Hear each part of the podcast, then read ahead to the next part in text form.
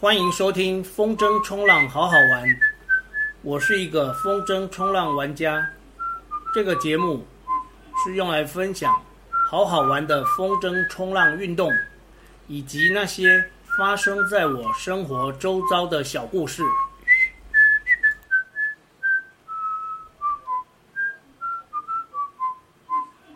第十八集，玩家受伤的原因。原本我从上一集开始是打算要每周更新两次，但是今天录制的时间是七月十号。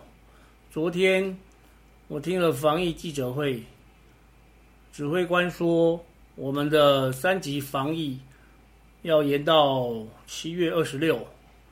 那防疫期间海边都不能去玩。所以我变成时间很多，就继续维持每日更新一集吧。另外就是，我从第五集到第十七集都是有写稿子，可是我听了几次之后呢，我觉得很像小学生念课文，非常不自然。所以我从这一集，也就是十八集开始，我就是只写简单的纲要，然后。希望可以，对，希望可以比较自然一点。好，这一集的主题是玩家受伤的原因。玩家受伤的原因，根据我个人粗浅的理解，大概有两种。第一种是玩家自己的行为造成的，第二种呢是海里潜藏的危机。那另外，因为有一些人他是偷偷出来玩，丢老婆一个人在家。回家以后挨打受伤，诸如此类的，我们不在我们的讨论范围之内。好，我们先来讲第一种，玩家自己的行为造成。不管是老鸟或菜鸟，啊，当你要在海上练动作，哈，或者是嗯单向板腾浪啊，双向板练大招，哦，这样子其实都蛮容易受伤的，尤其是练新招的时候。不管是老鸟或菜鸟，其实都会有这种状况。像我们有一个很资深的教练，嗯，我记得他应该有六十六十一二岁了，哦，我们都叫他大雕，哦，大雕教练呢，他有一回练 Mega Loop，Mega Loop 就是我们之前有讲过开 Loop，哦，开开 Loop 是那个风筝转圈圈的意思。Mega Loop 就是，哎，你就知道，就是转很多圈圈，那必须要飞高，然后转圈，然后练 Mega Loop 其实蛮危险的，就是如果你的高度不够，哦，就会重重的摔下来，或是失误。那雕哥就有一次，他练 Mega Loop 的时候，就摔到浅滩上，水很浅，然后造成他受了伤，啊，这个伤也养了一两个月才好，啊，所以第一个。就是练招的时候，练新招受伤。那第二种当然就是菜鸟哦，菜鸟其实受伤的原因很多时候是被板子 K 到哦。像我自己刚开始玩单向板的时候，之前有提过挂钩敲到板子，板子会受伤。那如果你在浪区练过浪的时候，其实被浪推哦，板子被浪冲过来，你也会被。板子敲到，其实后来我就学到，如果发现我落水的时候，板子有可能会被浪推过来敲到，我就会赶快用很快的速度画针，让让自己远离。等到我的板子跑到比我更靠岸的位置的时候呢，那我再去脱水捡板。我前面讲过，单向板其实很好捡。其实我放弃玩双向板。哦一心一一心一意，全心只玩单向板，其中一个很大的原因，哦，这我之前没有讲过，就是玩单向板其实相对的安全，因为我很喜欢跑跑远一点啊，因为跑到外海就是风景好，而且海水也比较干净。为什么会这样说呢？像观音，它其实靠岸的地方，它因为有可能是海流的关系，也有可能是施工的关系。观音的水，它有一个那个维士比的味道啊，就是药水味。可是你在观音如果跑到很外，那个海水会还是会变干净。那我们还有另外一个前辈叫博泉，他也是非常喜欢跑到外海他可能是工作压力很大，然后借由这个来放空自己，让自己的心情轻松。嗯，我想很多人都是这样玩风筝冲浪，徜徉在碧海蓝天，其实是让自己放空的一个很好的方式。回到刚才那个，我选择玩单向板，放弃双向板，是因为单向板相对的安全。那它其中一个安全的地方就是，如果你跑到很远外海的地方掉了，哎，前面有讲过，因为它浮力大哦，所以它很快的会被风吹到下风处哦，你就比较容易减板。可是双向板呢，因为浮力小，所以只有玩家自己会被吹到下风处。然后双向板它落水的时候，它就会定在原地，所以你跟双向板的距离会越来越远。尤其风大的时候，风越大离越远，越难减板；风浪越大，越难在外海减双向板。但是单向板就没有这个问题。好，这就是为什么我会。放弃双向板，只玩单向板的其中一个很大的原因，因为它安全，容易减板。那除了玩家自己的行为造成受伤的原因之外，就是被板子敲到啊，掉板的时候会被板子敲到。所以那个初学者，通常教练会要求他们要戴安全帽。哦，像我现在就很皮，我就没有戴安全帽。哎，当然主要是因为我我不太，我没有像很多玩家他们。追求练大招，哦，我我是我是一个就是很怕受伤的人，因为我想要每天都可以玩，然后每天都可以放松，所以我没有很积极的练新招，我只是在比较，应该是说我在一个比较安全的基础上面慢慢精进，哦，熟练我已经有的技术，哦，就是这样。那我目前最想练的就是腾浪。哦就是北台湾腾浪之神哈，就是 Jason。我希望我可以在几年之内练到他技术的一半，只要一半就好了。哦，看他腾浪实在是很爽。他每次下浪以后会一直上上下下，上上下下，在同一道上浪，在同一道浪上面画很多次 S 型。好，只有他一个人可以这样做，其他人大概就是一次两次就下来。OK，好，所以在。既有的基础上精进自己的技术，这样子玩起来，其实简单的说就是保守哦。所以我的玩法在目前来说是比较不容易受伤。当然，我还是菜鸟的时候，我其实受过很多次伤，有几次非常严重。然后这是玩家自己的行为造成，老鸟练大招，菜鸟练习都很容易受伤。然后第二个原因呢，是海里潜藏的危机。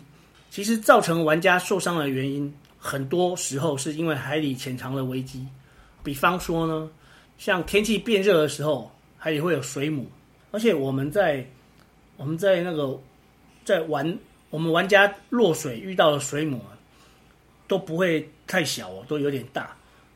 我印象中，我最近一次被水母蛰到，应该是在四月的时候，那个时候还没有疫情，哦，我记得是在永安，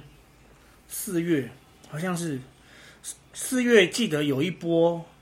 嗯、呃，很多天的西南风。之前有讲过，西南风跟东北季风一来就是超过一个礼拜，哦，常常是这样。我东北风曾经连续玩三十天，那玩到手指都长满了厚茧，然后还要快脱皮。或裂开，啊，当然这是另外一个故事，以后有机会再说。然后那一次就是，哎，西南风连吹一个礼拜，好像是四月的时候吧。今年四月，然后某一天在外海就是吊板，哦，钓板，然后我在脱水的时候就觉得大腿上就是一阵刺痛，我我当下马上就知道那是水母，然后我上岸以后，哇，那个就是整片这样，而且那个因为我是过敏体质，那次的那个被水母蛰到，让我一个礼拜一个多礼拜才消，然后还长了荨麻疹。所以每个人被水母蛰到的状况不太一样啊，要看你的体质。有一些人他可能就没事，这是水母。再来是暗礁，暗礁就是在水面下，有时候你看不到，它有有石头哦，很大的石头，它其实是礁石。哦，像那个白沙湾，白沙湾的晚点，它在退潮的时候，面向海的右边，左边。白沙湾靠左边就是中间的地方呢，它是救生站嘛，然后救生站的前正前方就是一个用警戒绳围起来的，可以让游客下去玩的水域，那里是没有礁石的。没，我想，我想没有一个海水浴场，他会把礁石围在那个警戒绳里面，这样子是很笨的做法。然后右边其实我们下水的地方啊，就是我们风筝冲浪玩家下水的地方，它其实有一大片礁石，然后再靠过来一些，也有几块大块的石头在那里啊。但是老鸟都会提醒菜鸟，或者是很少去白沙湾玩的，或者是从那个南部上来白沙湾玩不熟悉地形啊的那些玩家，会提醒他们那里有大块的石头。其实主要是怕礁石。刮坏了尾舵，因为尾舵就有点贵，玩家当然都会心疼装备，因为割到礁石，然后被破坏，或者是尾舵会断。哦，你速度快的时候有可能会断，啊，但通常是割伤。好像白沙湾有大石头，然后再来那个暗礁，我就想到烛台屿。我在前面不知道哪一集有有说过，就我曾经在烛台屿那边差点 GG。那一天的状况就是。我记得这件事情应该是二零一九年，应该是应该是二零一九年，因为我从二零一九年的九月开始玩，开始练单向板，然后那个时候那一天，那那是已经靠近年末的一个的一一道诶东南风哦，在那个万里是要玩东南风的哦，那天的东南风吹了很久，我记得我那天下水四个小时。我从来没有用单向板玩那么久，四个小时。那时候我还玩的是旧板子，就是在前面前面几集提到的，我跟 Jason 买那块旧板子，就是买买尾舵送板子的那个旧板。那一天的状况是这样子，我突然发现有一群人哈，他们有五六个，就是从海滩就一直往竹台屿的方向去，而且五个人很像是在竞速，这五个人前前后后从我的旁边咻咻咻这样就走了。然后我我突然发现，诶，他们好像要去一个新的地方。然后那时候不知道是哪里来的勇气，就是其实我那时候单向板还不太熟。我记得 Jabin 是刚学会哦，因为我是从十次以后才会。那时候应该已经玩了二三十次，应该有哦，只是刚练会而已。然后我就学他们绕过竹台屿的后面，哦，后面指的是就是更靠外海的地方。竹台屿近看其实很大。有点恐怖，十几层楼高，像十几层楼高的建筑，有一点像一个比较矮一点的，呃，星光三月哦。星光三月一度在没有一零一之前，它是台湾最高的建筑，而且台北我我不知道其他县市有没有啊。但是我那次靠近烛台屿的感觉，就是觉得它是一个星光三月哦。然后烛台屿的附近。虽然烛台屿是一个非常明显凸起来的，像蜡烛台一样非常美丽的自然景观，可是其实我不知道，我当时不知道，在烛台屿的附近，它离水面呢、啊、大概只有诶膝盖的高度，膝盖高度底下一整片是礁石，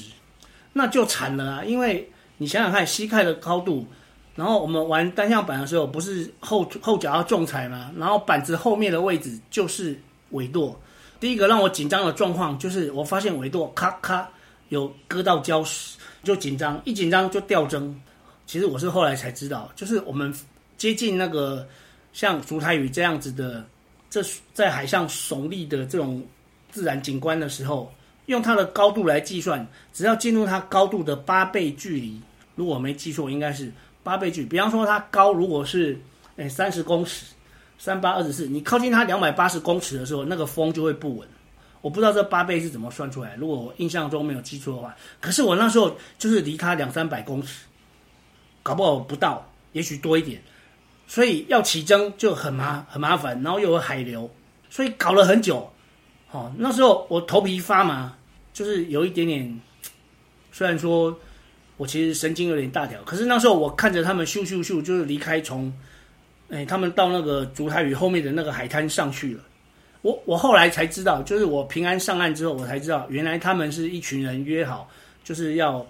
做一个长途旅行在海上，然后有人负责开车去接他们回到回到顶寮下水的地方。但是他们并不知道我要跟，我是在海上没有跟他们一起的，是看到才突然去。事后我当然非常后悔，以后我绝对不可能再这样做了。因为别人根本不知道你要跟他们一起去，哦，啊，然后后来呢，我就在那里搞了很久哦。不过就是运气，这真的是运气，运气好，起征成功，就先慢慢的脱水离开竹台屿，然后再往岸上，竹台屿那边再往岸上拉，那个海滩应该有两两公里吧，我就走了半个多小时回去，回到原点哦，一个小时，我走了应该有一个小时，因为其实拉着风筝走，再拿着板子，然后又已经很累，哦，那是我。就是差点在竹台与居居的那个故事，所以其实，嗯，你到新的玩点，应该要问一下 local 当地的地头蛇玩家。啊，他们应该会知道哪里怎样，哪里怎样。这个是暗礁，然后再来第二种是早礁，早礁前一阵子很红，就是因为有天然气的这个，但是我们我们这里是讨论风筝冲浪，我们不管这个。藻礁观音观音。它它的那个主建筑的正前方，正前方的右手边，就是你面向海的时候，主建物正前主建筑物正前方的右手边有一片藻礁。那个藻礁在涨潮的时候看不到，但是一退潮就会露出来。我在观音有摔过一次，哦，那时候是穿长袖防寒衣，我记得大概是十一月、十二月的时候，然后那天有出太阳。冬天的东北风是这样，如果有出太阳，那个温度就会到十五度以上；没有出太阳，就大概十度左右。其实温差很大。然后那天是一个很难得的，就是十一、十二月天，然后有很温暖的太阳。可是我还是穿长袖的防寒衣，长袖长裤长长。防寒衣有分短短，或是短长，或是长短，或是长长啊，这几种。我那天是穿长长我的防寒衣。然后我防寒衣并没有像别人一样买两件，就是，诶，秋天的时候一件，冬天的时候一件，因为我想就一件到底好了，反正就穿一阵子，穿个一两年就换掉，哦，就换新的，所以我就直接买最厚的，哦，就是冬天最厚，那也还好，我有这个习惯，因为那一次我就是没有注意到，逐渐在退潮，然后我回岸的时候呢，尾舵又是尾舵，尾舵就咔一下子就。勾到那个早教，勾到早教之后，我整个人就往前趴，因为速度还蛮快的。单向板其实跑起来一样的风，一样大的帆，然后跟你体重相同的玩家，单向板的玩家一定会比双向板的快，因为就是我之前说过，它就是一块短板。然后然后那次因为我速度非常快，所以在尾舵勾到早教的时候，我就整个人往前趴，而且趴下去的时候啊，因为我手上还拿着风筝，所以我上半身没事，但是。我的右脚就一阵剧痛，还好有隔着厚厚的防寒衣。我那时候只是觉得哇，好痛。然后我我是一直等到后来上岸冲洗，我才发现我的防寒衣在大腿的位置，右脚大腿的位置勾破了一个大洞，然后大腿还凹青一块。这就是在早教摔的那一次。然后后来我就一直很注意。很注意那个不要接近观音的藻礁，这就是不经一事不长一智，也验证了我前面说的，其实受点小伤是好的，不要太严重。哦，海底潜藏的危机，除了水母、暗礁、藻礁之外，还有一种是那个沙沙滩，沙滩上面会有石头，最典型的就是永安永安的那个退潮。哦，永安的这个晚点呢，它退潮之后呢，沙滩再往海过去有一堆石头。那个石头大小，诶，像有的像躲避球大小，哈，有的像那个棒球大小，啊，有的更小，反正就是大大小小，就一整片。那个如果是在涨潮的时候，哦，涨潮的时候，沙滩变得很短嘛，所以看不出来，也是可以玩的。可是，在退潮，在退潮还没有完全退的时候，以及在涨潮没有完全涨满的时候，那些石头的位置，其实每一天或者每个礼拜都不太一样。因为每一次的涨退潮，那些石头就会就会悄悄的移动，有时候沙多一点，有时候石头多一点，反正每次都会变。好，所以我们找到的玩家有看过那个退潮的样子，啊，通常我们会拍下来放到群组里面，让后来的玩家知道，尤其是那种很久没有来玩的人，让他们知道哦，最近石头的位置在哪里。哦，那个地方也是，不过永安的石头还好，你只要做一件事情，你就永远不用怕石头。这件事情就是穿胶鞋，穿胶鞋玩。我本来是没有穿胶鞋，因为玩，尤其是玩单向板，穿胶鞋，你隔着一层隔着一层那个厚厚的胶鞋，